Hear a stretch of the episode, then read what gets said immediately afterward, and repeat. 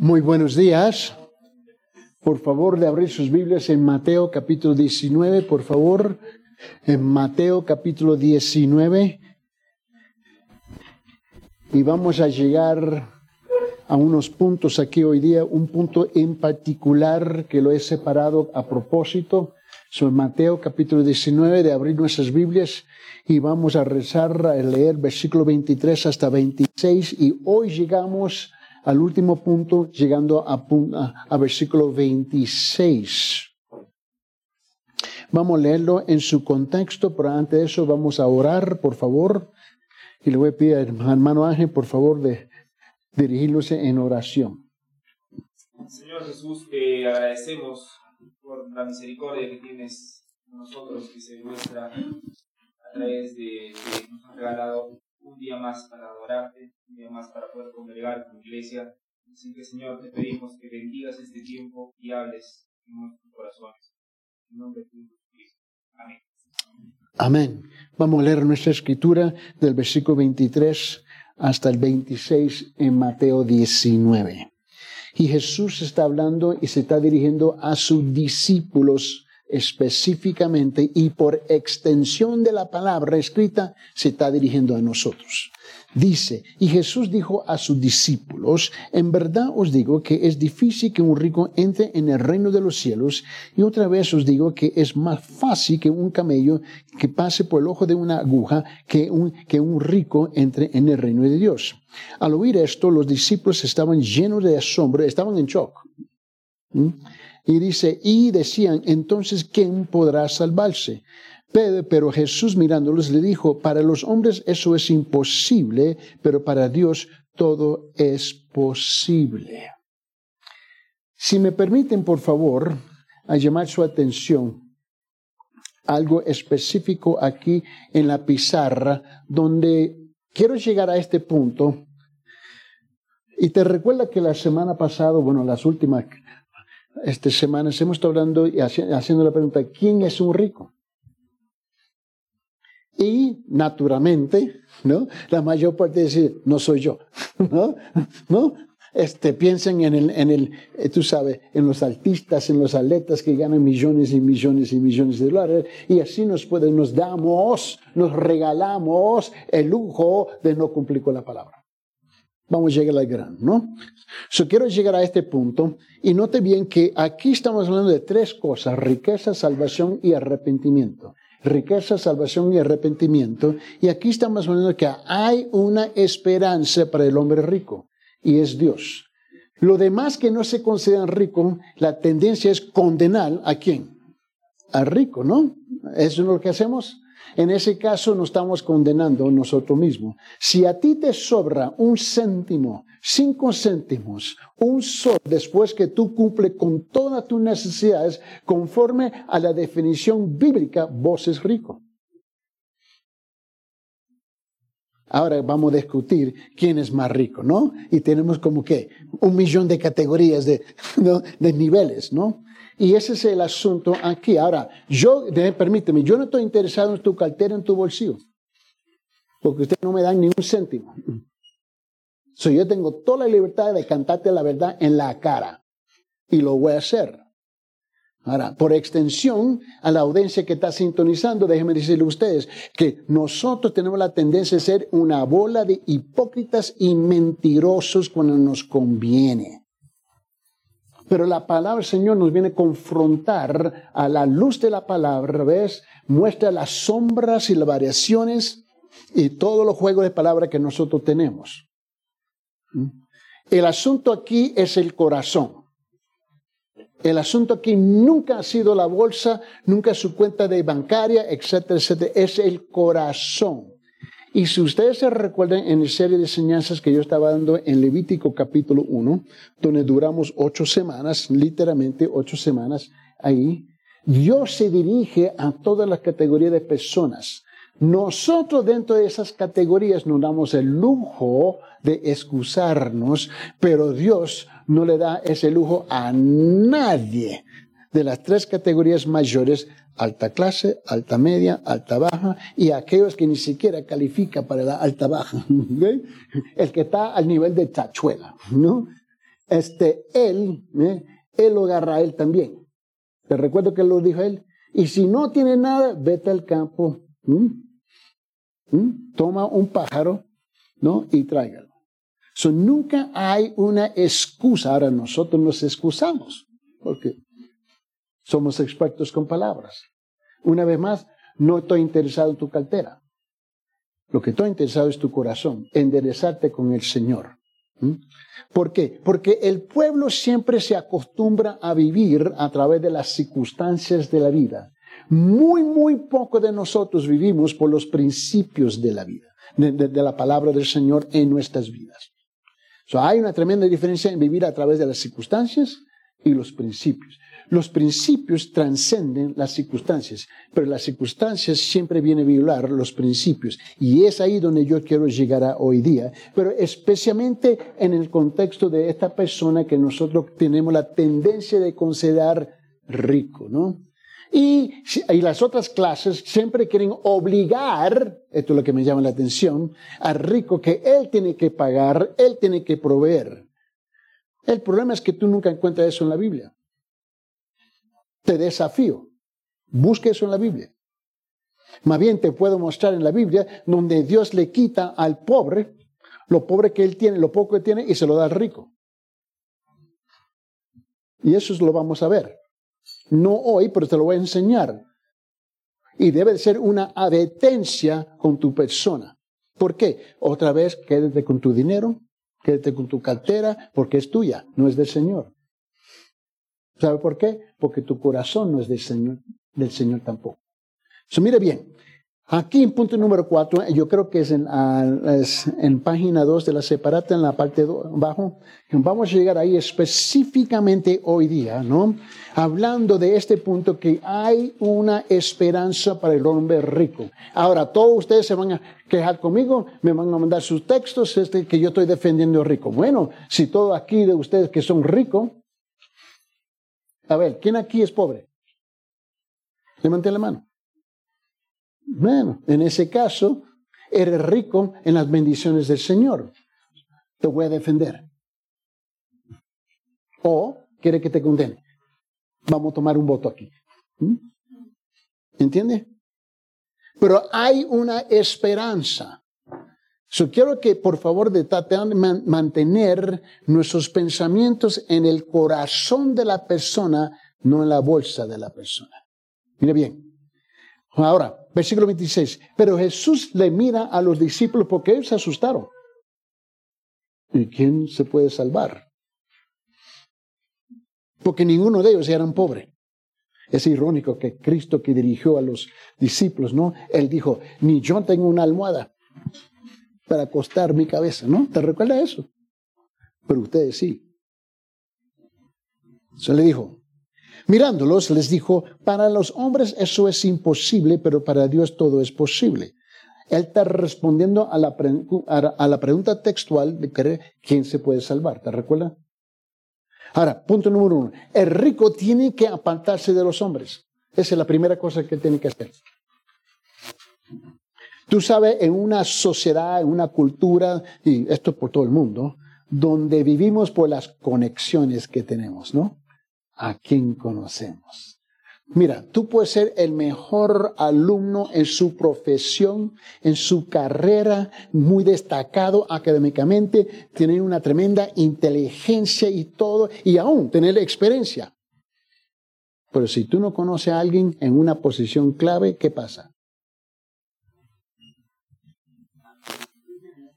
nada. ¿Por qué? Porque es así, porque vivimos en un mundo corrupto, esa es la realidad. No es solamente aquí, eso es por toda parte del mundo. son las conexiones que tenemos, ¿no? Los contactos que conocemos. Así no es, o estoy mintiendo. ¿Cómo que se mueven los ricos?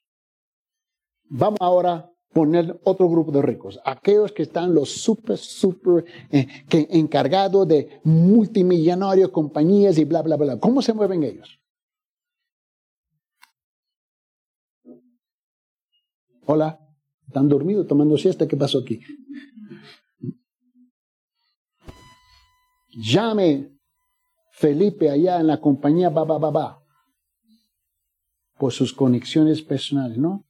Y en cinco minutos de una llamada telefónica, ellos hacen un arreglo de 100 millones de dólares. ¿Así no es? Y ponen su gente a arreglar todos los detalles. ¿Cierto, sí o no? Por conexiones. Y tú y yo criticamos eso, pero el problema es que tú y yo hacemos igual. Igualito. La única diferencia es que el mío es más, es, menos. ¿No? ¿Me entiendes lo que estoy diciendo?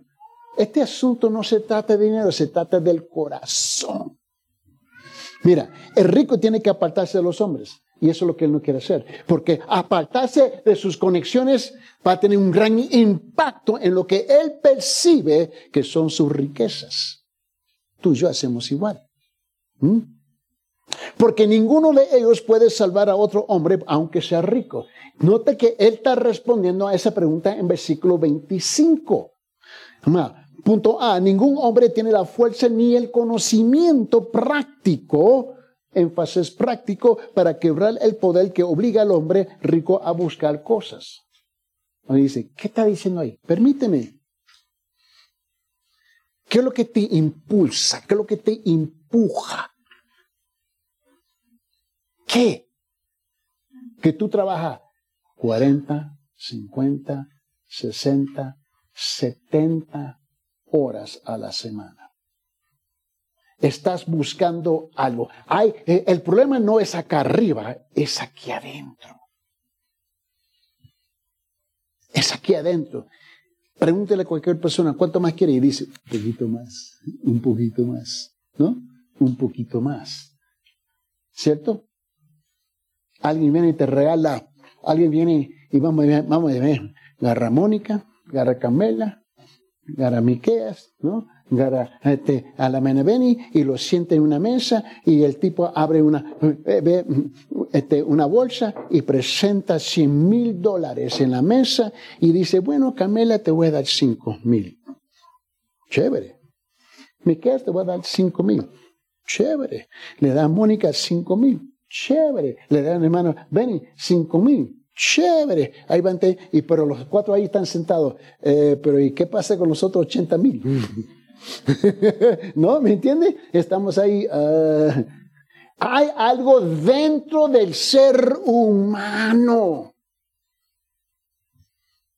que Él quiere más y más. ¿Por qué tú crees que la Biblia en el Antiguo Testamento y en el Nuevo Testamento habla del asunto de acaparar? Quiero más, más, más, más, más, más. Aquí está el problema. Ningún hombre tiene la fuerza ni el conocimiento práctico para quebrar el poder, el poder que obliga al hombre rico a buscar cosas. La fuerza natural en el interior ¿no? del hombre es buscar más y más confort, comodidad y posesiones. Ningún hombre tiene el poder de romper esa fuerza natural, porque se te olvida que el asunto no son los billetes, es el espíritu detrás de esos billetes que tú quieres algo más y más y más.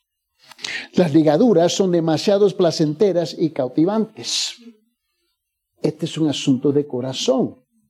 Ningún hombre puede crear el nuevo de, el, de nuevo el alma del hombre, cambiarlo de tal manera que busque en las cosas de arriba y ponga la mira en las cosas de arriba y no en las cosas de la tierra.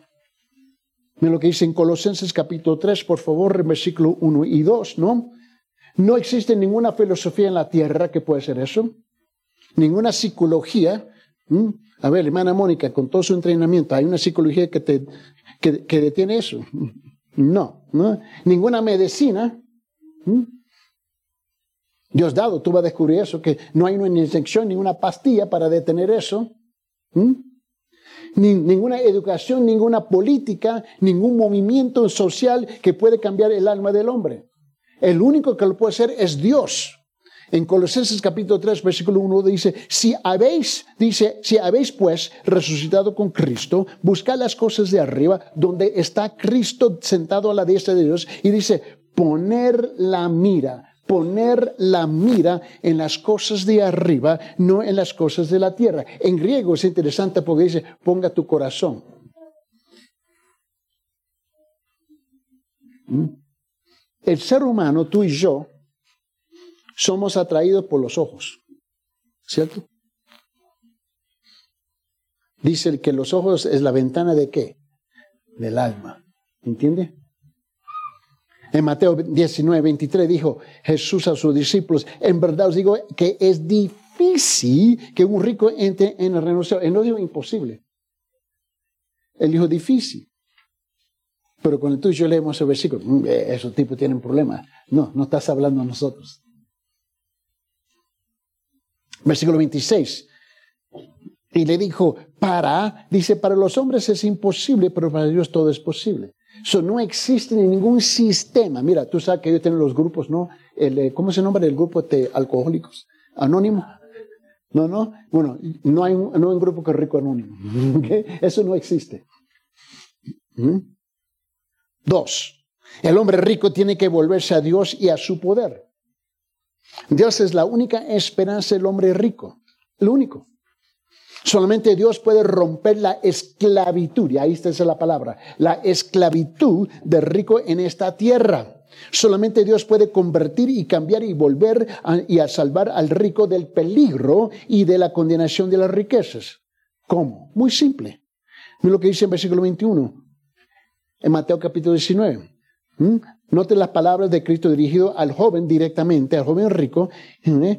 Y le dijo que, que, le decían que los ricos que, que, que hacer. Le dijo, anda, vende lo que tienes y dalo a los pobres y tendrás tesoro en el cielo y ven y sígueme. Dios, Cristo entra por la puerta aquí, personalmente hoy día. Se aquí la plataforma y le dice a todo mundo, vaciar sus carteras, vaciar sus, eh, eh, sus bolsillos, ponga aquí en la canasta. ¿Sabe lo que va a haber, pastor? La mayor se levantan y van por la puerta. Si es que somos honestos. Si es que somos brutalmente honestos.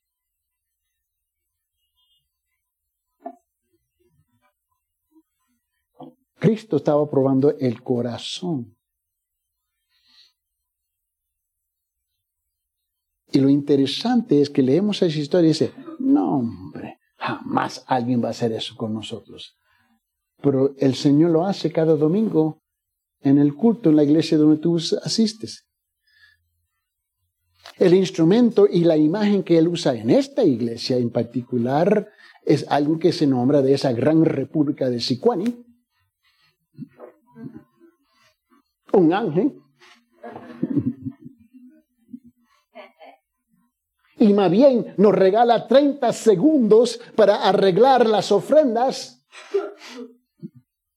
Y yo estoy parado ahí atrás y yo veo que en los 30 segundos nadie se mueve hasta 20 segundos después está. Y Ángel lo repite. Y luego cuando Ángel dice, pasen con la canasta, y luego de repente comienzan, están esperando que Ángel se le va a olvidar. El problema es que el ángel no está sujeto a las reglas de la tierra. Y especialmente aquellos que vienen de la República de Sicuán. ¿Me comprende? Y te hace la misma pregunta Y están nerviosos cuando entran en las bolsas, en las carteras, y voy notando que no es el poder del Espíritu Santo.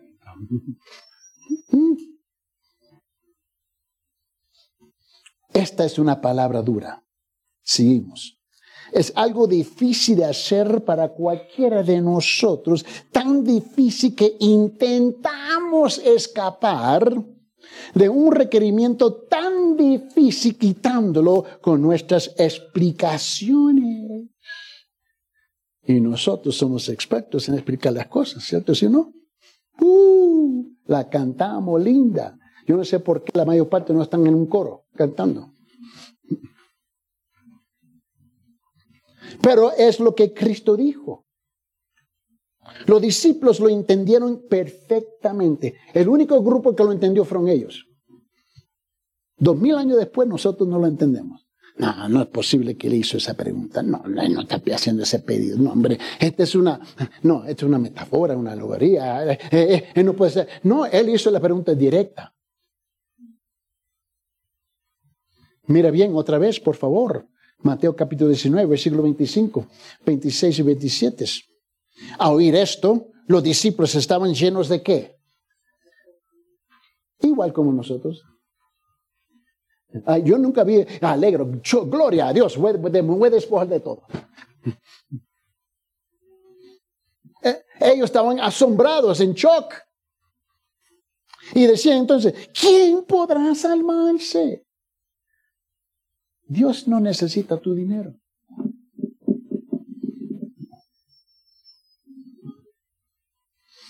Él no lo necesita recibir, Él es dueño de todo. ¿Sabe que Dios nunca va a la canasta o la tienda Orión a borrotes para comprar algo?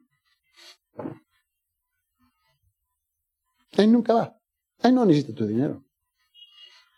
Él no necesita recibir nada de tu persona. Pero tú y yo necesitamos darlo para despojar esa atadura que tenemos en el corazón. Mira bien. Entonces, a fin del versículo 25, ¿quién podrá salvarse? Y ahora Jesús le responde directamente. Para los hombres eso es imposible, pero para Dios todo es posible porque no captamos, no comprendemos el poder de Satanás del diablo. A ver si podemos hacer la conexión. ¿Tú te recuerdas ah, cuando Satanás vino y le habló a Eva. Y te recuerda que ella vio qué. ¿Te recuerda cuando le dijo, no comerás de qué? Dios le dijo a ellos. ¿Mm? Ahora, para algunos de ustedes, en vez del fruto del árbol de la vida, no, para algunos de ustedes es el lomo saltado. Y, ella vio qué? Que era qué? Bueno. Bueno. Y con los ojos entró la codicia. El yo quiero, yo quiero, yo quiero, yo quiero, yo quiero. Y desde ese entonces, ¿por qué? Porque para ella ese fruto, algunos quieren discutir si fue una manzana o no. Pero no importa. O puede haber sido, ¿cómo es que es para, qué esa fruta? Chirimoya. Me recuerdo cuando llegué a Perú la primera vez hablando, ¿y qué es chirimoya? Chirimoya. No, ¿por qué chirimoya? Señora, ¿qué es chirimoya? Chirimoya. Y yo estaba, ay, yo ni sabía si era, no sabía lo que era, ¿entiendes? Y un día no sé con quién estuvimos hablando. Con Yeti.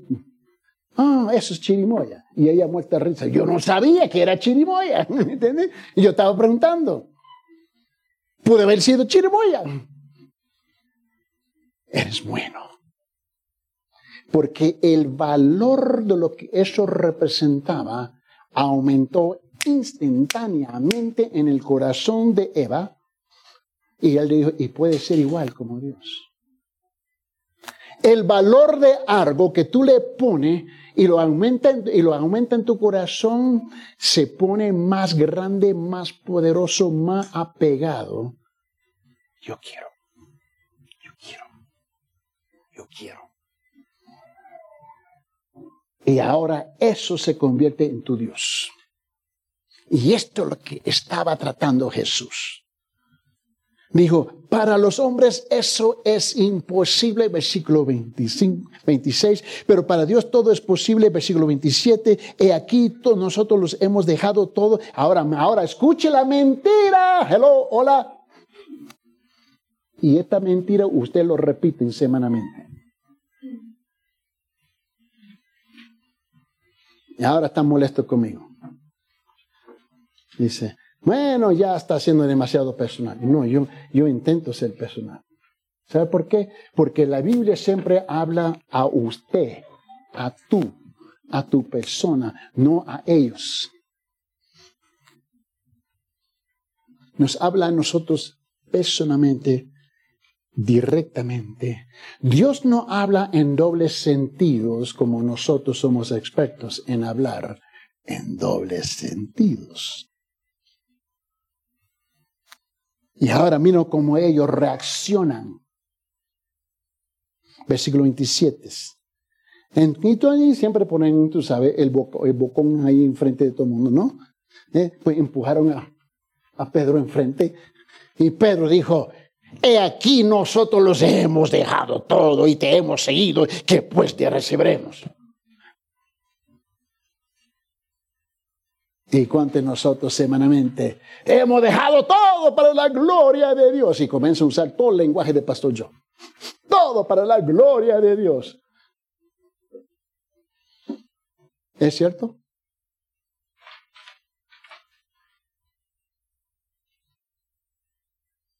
¿Ellos lo dejaron todo? Gracias, Alice. No lo dejaron todo. Porque te recuerda que cuando Cristo fue a ser crucificado, lo arrestaron, ¿qué hicieron los discípulos?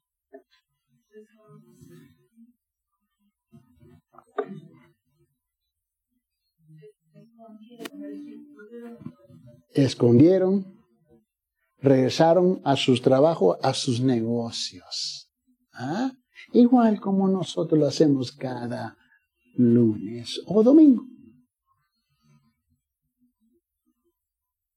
Dice, pero ya, ya, hermano Eddie, ya, ya, ya, ya, ya te la pasaste. Bueno, si tú que, que la pasé, hoy día, esta tarde, vende todo, regálese a los pobres y vamos a ver si es que, que, a ver su nivel de compromiso con el Señor. Eso fue lo que Cristo le pidió a ellos porque lo tienen que vender. No. Él estaba revelando el corazón de ellos. Igual como cada semana ese ángel que Dios envía de Sicuani, yo estoy fascinado como lo hace semanalmente. No sé cómo lo hace, si toma un bus, un avión, yo no sé cómo lo hace, pero este, por ahí lo, ahí lo presenta cada domingo, hace la misma pregunta y ya, es el momento, ya estamos eh, con un gran Picasso, nos pega a nosotros. ¿Mm? Ahora, en términos muy prácticos, para recibir vida eterna tenemos que dar cuenta cuánto somos y tenemos. No, no, no, no, no, no, no, no, no, no, no, no. Usted ya es un legalista, viene a manipular. No, otra vez, quédate con tu dinero. Yo no, yo no recibo ni nada de ustedes, yo estoy, yo estoy libre. Pero eso fue literalmente lo que le pidió a sus discípulos. Y por extensión en la escritura, se dirige a nosotros, ¿eh? Entregamos ciento por ciento de lo que somos. Y eso no estamos dispuestos a hacer. Naturalmente, esto es muy difícil y más difícil para el rico. ¿Por qué? Porque tiene muchas posesiones.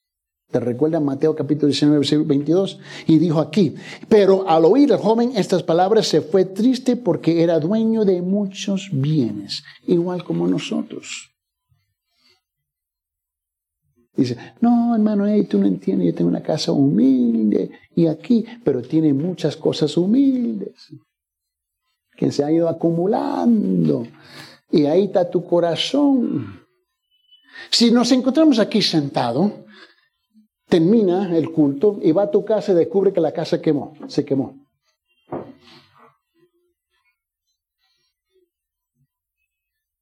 Y tú vas a descubrir la ligadura que tu corazón tiene o tenía en todas esas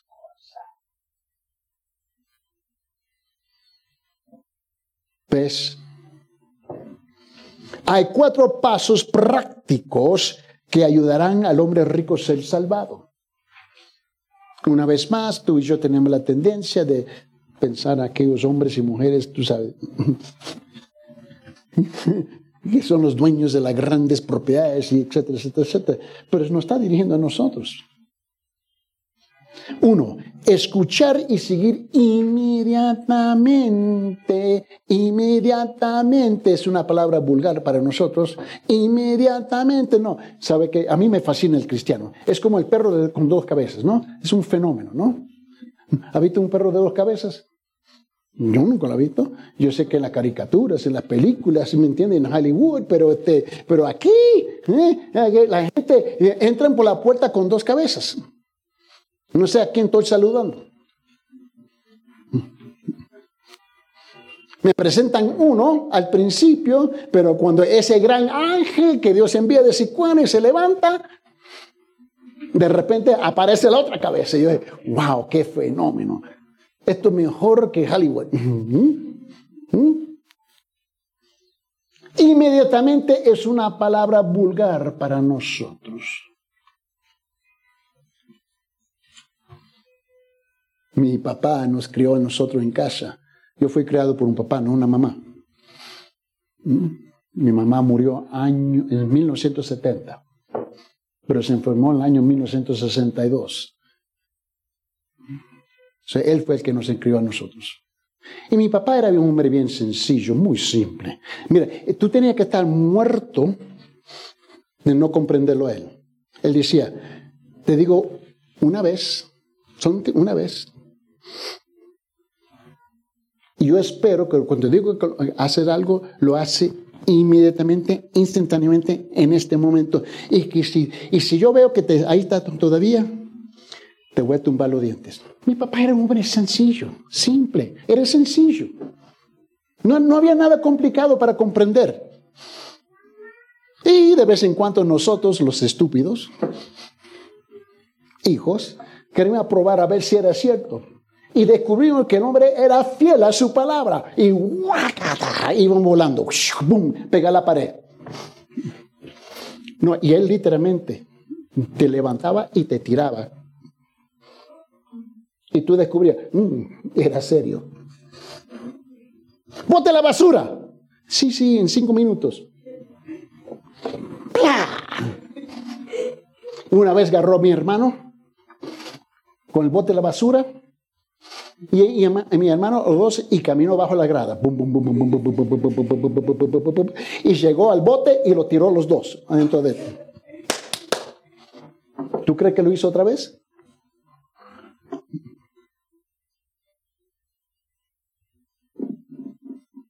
Yo sé que Pastor Joe conoce a Dios. Sus hijos me han dicho. ¿Tu papá es hombre de Dios? Oh, sí.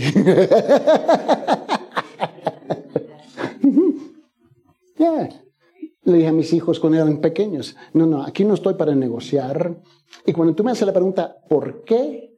Te voy a meter el coscorrón más grande que tú vas a sentir. Su lugar no es preguntar por qué, es actuar. Pero nosotros, porque somos ese gran fenómeno de la iglesia posmoderna, donde hoy día tenemos dos cabezas, Dios dice, esto, haz tal cosa. Y esto dice, voy a orar. Yo estoy, obviamente tú vas a orar con otro Dios. Yo creo que tú tienes otro Dios, porque yo, ¿a quién le va a orar? ¿El que te dijo tal cosa? Ve, el creyente, eh, me, me fascina los creyentes. ¿Por qué tú crees que el mundo cree que somos una bola de hipócritas? Porque somos una bola de hipócritas. Dios dice, haz tal cosa, voy a orar.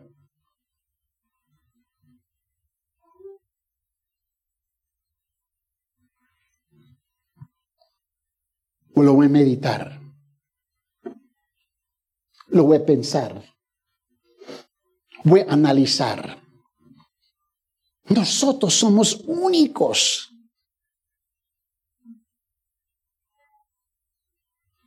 Esta palabra inmediatamente es una palabra que nos cuesta.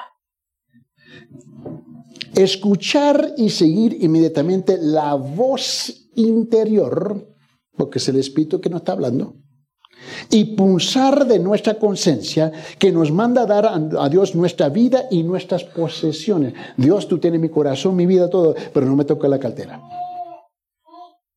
Tenemos que volvernos inmediatamente a Dios y nunca más apartarnos.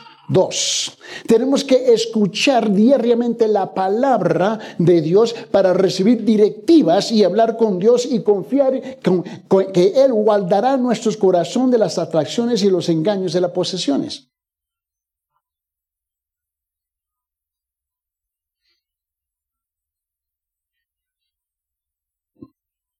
Cuando habíamos tomado la decisión de salir de los Estados Unidos con mi esposa y y, ya no importaba.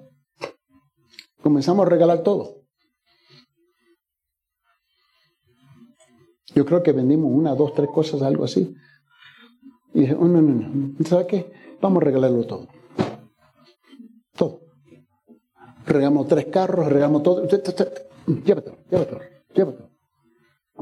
Si le voy a servir al Señor, tengo que darle todo. No porque yo soy un modelo super espiritual, porque no lo soy. Y no creo que así piensen de mí.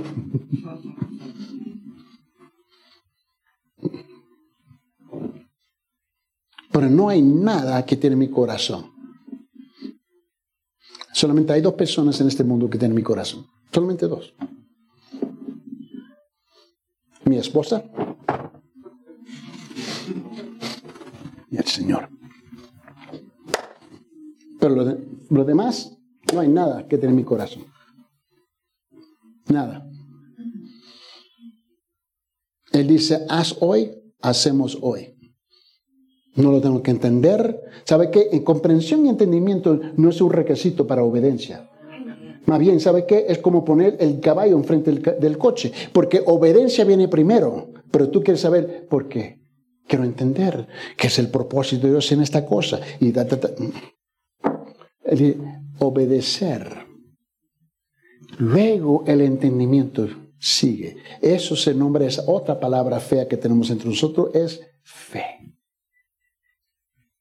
Palabrita tan pequeñita que nos asustas. Tres, tenemos que usar nuestra riqueza para ayudar a los otros en sus desesperadas necesidades. Tenemos que comprender, tenemos que saber, tenemos que reconocer que la vasta mayoría del mundo pasa hambre, dolor, ¿eh? ¿no? Y necesidad, de, y necesidad de ayuda y que esa necesidad es desesperante y que Dios espera de nosotros, no de aquellos, no de los otros, pero de nosotros, ¿ves? Que, que usemos todo lo que tenemos para suplir esas necesidades. No debemos acumular ni vivir extravagantmente en medio de tanta necesidad. Mire, dice, pero es que no puedo. E, e, es que no puedo, es que no puedo. Y que de nosotros, ahí tú estás declarando, yo no creo en Dios. Yo no confío en Dios. Y luego, con la sutileza que tenemos, comenzamos a, a categorizar a las personas, ¿no? Bueno, ella no merece, él no merece. Y así nos justificamos, ¿no? Esa segunda cabeza siempre se levanta. ¿Mm? Cuatro, tenemos que desarrollar un fuerte deseo referido al cielo, pero está referido a la tierra. Sabiendo que nuestra peregrinación en la tierra es tan breve, y es breve, tan breve como los lirios del campo, ¿no? Nunca para ustedes, este, que son como yo, mi esposa de pollito, yo me hablar con ustedes.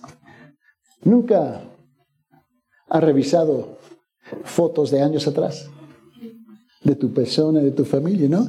Y te queda ahí. ¿Y quién es esa persona? Vos, usted. ¿No? Y dice, ¿y cómo pasó el tiempo, los años? Pasa así, ¿no? ¿No? Y cada mañana nos levantamos, vamos al espejo y, ¿y quién es ese viejo? Vos es Eddie Ildefonso. ¿Y, ¿Y cómo pasó esto? Rápido va el tiempo. Así no es, hermano. no, no, no, no, no, no, no, no, no, así, así no es, viejito. El tiempo va, va, va, y es como el, el lirio del campo. Así va el tiempo. El tiempo es mucho más corto de lo que tú piensas. Y el juego que es casi único en Latinoamérica.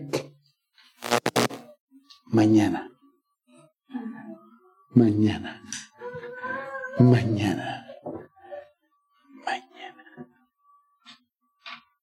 Otra palabrita que nos gusta usar para detener la obediencia, de entregar nuestros corazones al Señor. Yo nunca voy detrás de su cartera. ¿Sabe por qué? Porque es la tuya. Obviamente no es de Dios. San Lucas capítulo 1, versículo 37 dice, porque ninguna cosa será imposible para Dios. Pero nosotros sí, oh, es imposible. es imposible. Pero Dios dice, no, para Dios nada es imposible. Es que no lo creemos. Lo cantamos, lo citamos. Mira, yo siempre voy a aplicar este versículo a la hermana Carla. Por a mí no, se lo aplicaré ella. ¿Me entiendes? Así no hacemos, ¿no? Pero mira a alguien que palpalmente vivió esto. Job, capítulo 42, versículo 2. Job, capítulo 42, versículo 2. Él dice, yo sé. Mira esto. Yo sé. Yo sé que tú puedes hacer todas las cosas. Job, capítulo 42, versículo 2. Yo sé que tú puedes hacer todas las cosas y que ningún propósito tuyo puede ser estorbado. Pero la vida nuestra es, yo no sé, yo no sé, yo no sé. ¿Ve cómo hacemos todo lo contrario? Primera Timoteo, capítulo 6. En el Nuevo Testamento, por favor, versículo 17 hasta 19. Primera Timoteo, capítulo 6. Mira lo que él dice.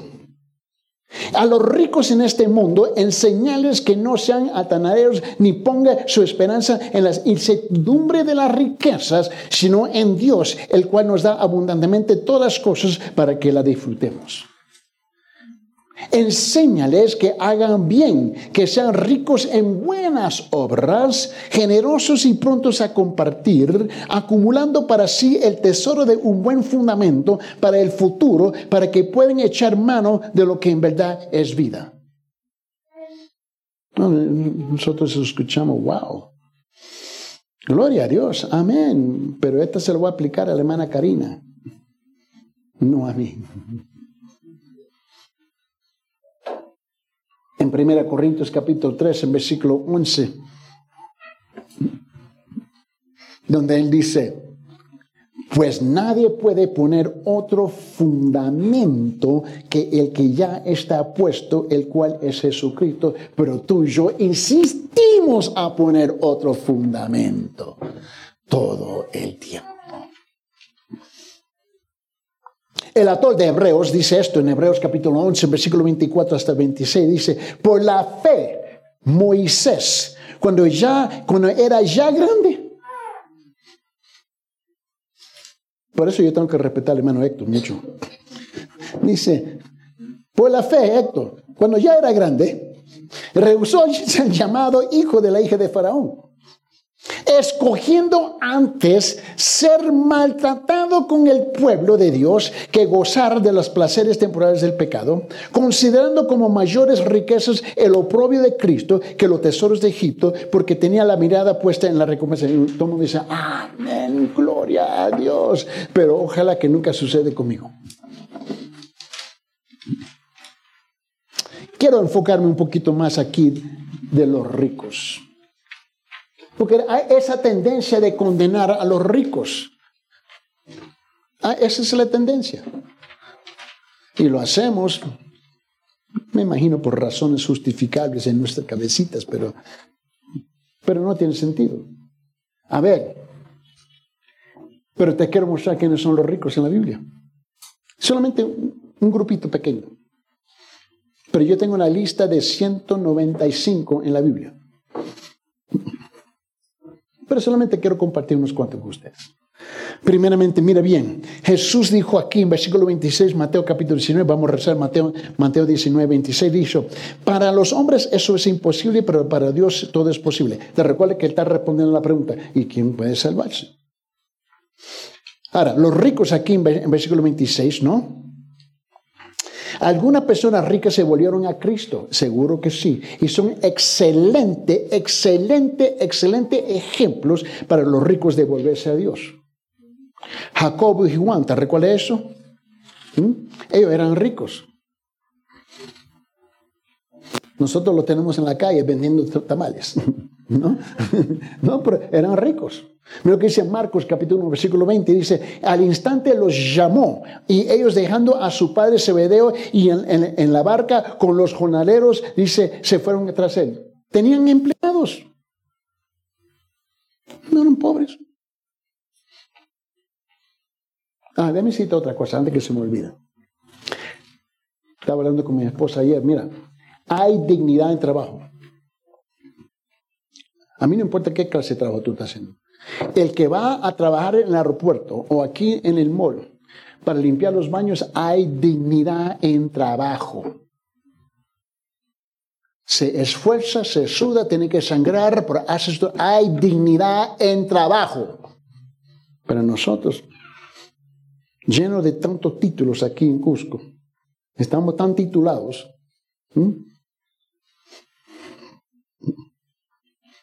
Y todavía somos tacaños.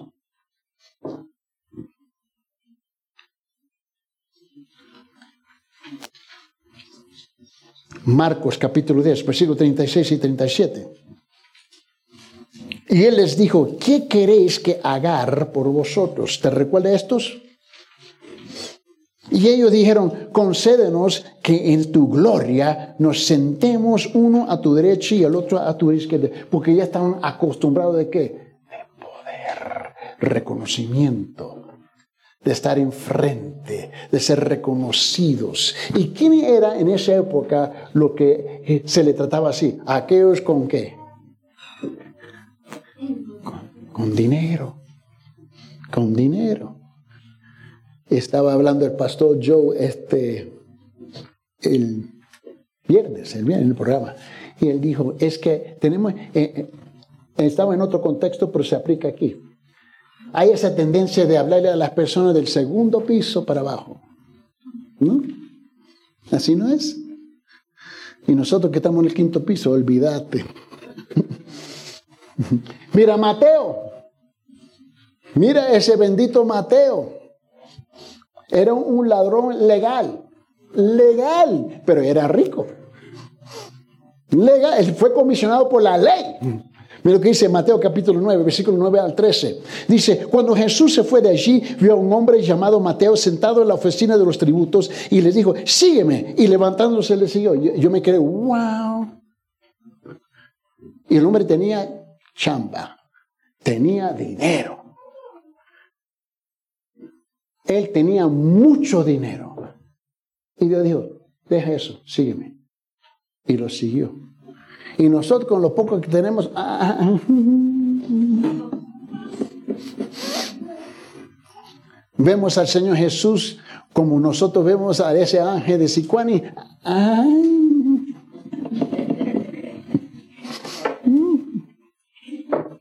Digo un versículo 10. Y sucedió que estando él sentado en la mesa en la casa, y aquí muchos recaudadores, dice, de impuestos y pecadores llegaron y se sentaron a la mesa con Jesús y sus discípulos. Este era un hombre de mucho dinero. Y cuando vieron esto, los fariseos dijeron a sus discípulos, ¿por qué come vuestro maestro con los recaudadores de impuestos y, y pecadores? ¿Acaso no hacemos nosotros la misma cosa? A oír esto le dijo, los que están sanos no tienen necesidad de médico, sino los que están enfermos. Mas ir y aprender lo que eso significa. Misericordia quiero yo y no sacrificio, porque no he venido a llamar a los justos, sino a los pecadores. ¿Te recuerdas saqueo? ¿Te recuerdas ese chapadito? ¿Mm? ¿Nunca has visto un chapadito ¿eh? con una cara larga? Es un fenómeno, es un fenómeno, ¿no?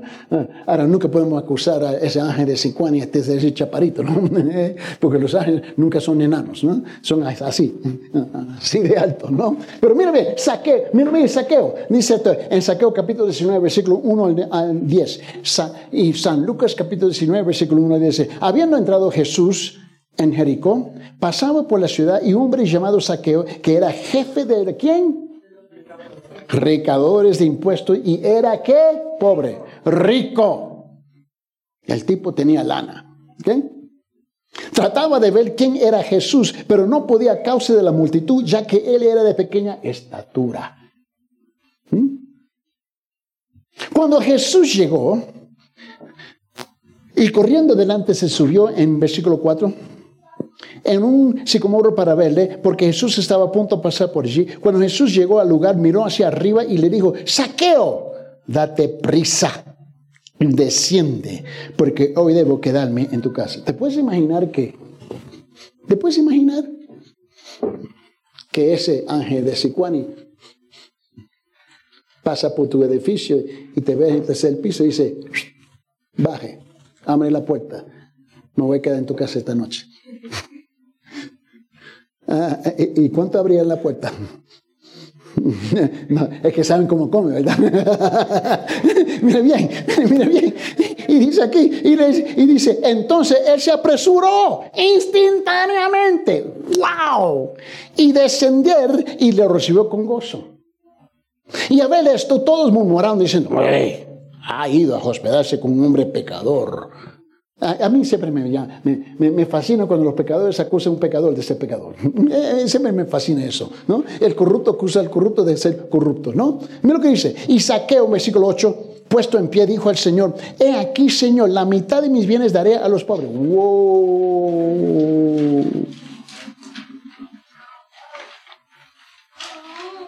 Mitad de mis bienes. Entonces, esta era una cantidad interminable. ¿Qué pasó ahí? Su corazón fue transformado. Lo que nos falta a nosotros de tener un corazón transformado. El problema de la iglesia hoy en día, escúcheme bien, por favor. Porque cuando hablé con el pastor, yo me dijo, pastor, dijo, hermano Héctor va a hacer esto, hermano Eddie va a hacer esto. Y cada uno estamos en nuestro propio carril y vamos a hacer lo que vamos a hacer. Pero dije, en ese caso, pastor, yo voy al corazón. Tú sabes que algunas veces somos tan diplomáticos, ¿no? En hablar que cuando tú terminas una, práctica de 15 minutos, ¿qué dijo? No sé. no, así somos, ¿no? Hablamos y hablamos. Pero ¿qué dijo? No, no, no, no, no. Algo pasó con este hombre y se nombra transformación en su corazón. No es igual como nosotros con información en nuestro corazón. Hay una gran diferencia entre transformación e información. La transformación siempre se revela, se manifiesta en, nuestra, en nuestro caminar. A ver esto, todos murmuraron, versículo 7, diciendo, ha ido a hospedarse con un gran hombre, con un hombre pecador, y saqueo puesto en pie, dijo al Señor, he aquí, Señor, la mitad de mis bienes daré a los pobres, y si en algo he defraudado a alguno, se lo restauraré cuatruplicado. ¡Wow! Cuatro veces más. Sus posesiones ya no le poseían a él. ¿Quién tenía su corazón? Jesús. Jesús. No estoy hablando de Jesús Martínez. Es Jesús, el Cristo ya tenía su corazón.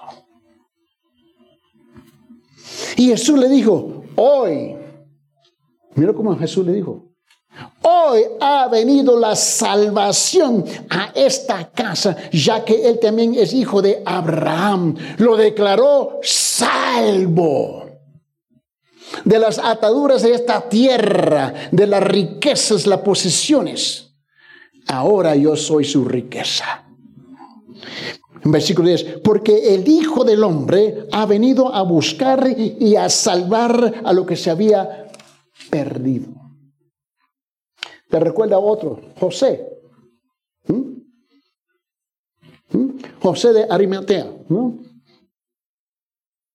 En el camino agarró a José Martínez también.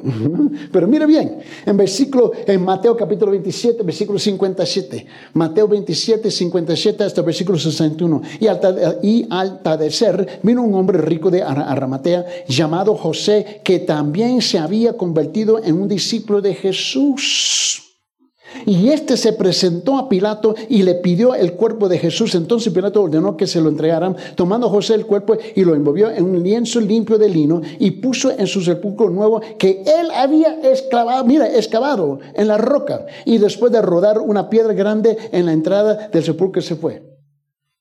Y María Magdalena estaba allí y la otra María sentadas frente al sepulcro. Imagínense que tú construyes una casa.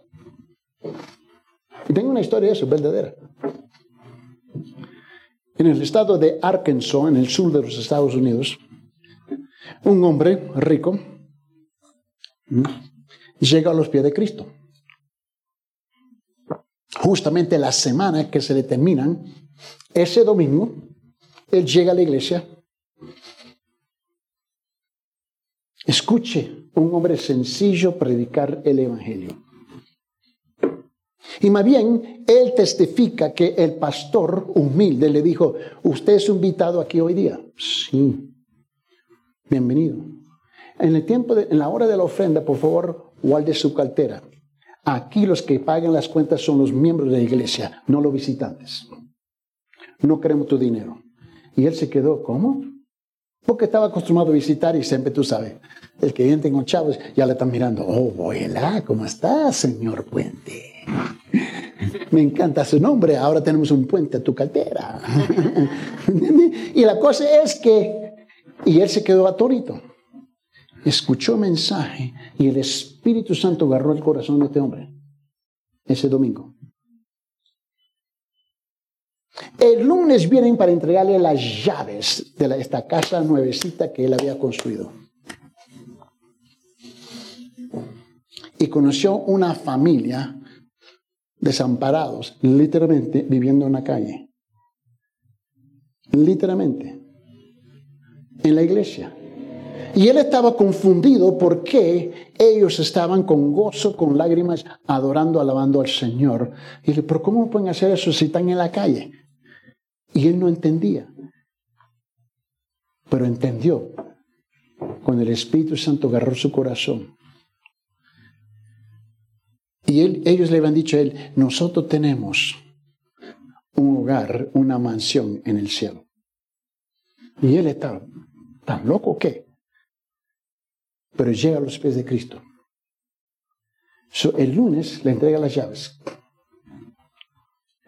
Va con su esposa en su carro, con su chofer y lo lleva y dice, ¿a dónde vamos? Vamos a buscar esa familia. Y andaban y andaban vueltas y vueltas y vueltas y vueltas. Y, por fin lo logran ellos. En un parqueo de McDonald's. Entra en ese parqueo, sale, ¿te recuerda a mí? Seguro que sí. ¿Y cómo están ustedes? Nosotros estamos bien. Estaban sacando comida, los restantes de la basura.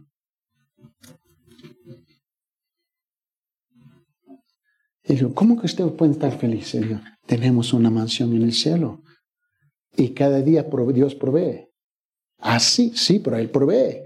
Él nunca dijo que iba a ser un bistec encebollado. ¿Mm? Él provee. Y el hombre dijo, ¿tienen tiempo? Seguro que sí. Venga, venga conmigo. Los llevó a la casa y le dijo, esta es tu casa.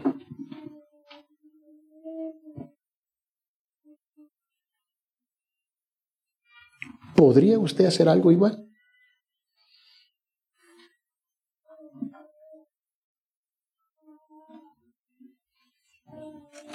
Nos costaría. Porque nuestras posesiones tienen la tendencia de poseernos en vez de ser poseído por Él. Vamos a orar. Hermano Héctor, por favor gracias, gracias por tu palabra, gracias porque tu palabra, Señor, habla a nuestros corazones. Y es verdad, Señor, que a veces queremos más, teniendo lo suficiente. La palabra dice que gran ganancia, gran ganancia es la piedad acompañada de contentamiento. Pero anhelamos más, deseamos más, porque nuestros corazones, Señor, son depravados. Sin embargo, por la obra de tu Espíritu Santo, tu palabra bendita, podemos, Señor, eh, ser transformados por ti y no conformarnos a la presión de este mundo, a los deseos de este mundo, sino vivir con gozo y ser agradecidos porque en ti está nuestra esperanza, Señor. Tú eres quien nos provee todas las cosas para que las disfrutemos con alegría y con gozo. Ayúdanos, Padre, como iglesia, como hijos tuyos, a entregarnos todo, no solamente de manera parcial, superficial, sino todo lo que somos, como hemos escuchado. Primero nuestros corazones a ti, toda nuestra vida a ti, para que también como iglesia podamos ser responsables y dar con gozo, no con, como dice tu palabra, con con tristeza o por necesidad, porque tú amas al dador alegre. Gracias por tu siervo, Eddie, por el pastor Joel y el rol que cumple guiando a tu iglesia. Ayúdanos, Padre, a moldarnos a tu palabra. En el nombre de Jesús. Amén. Amén.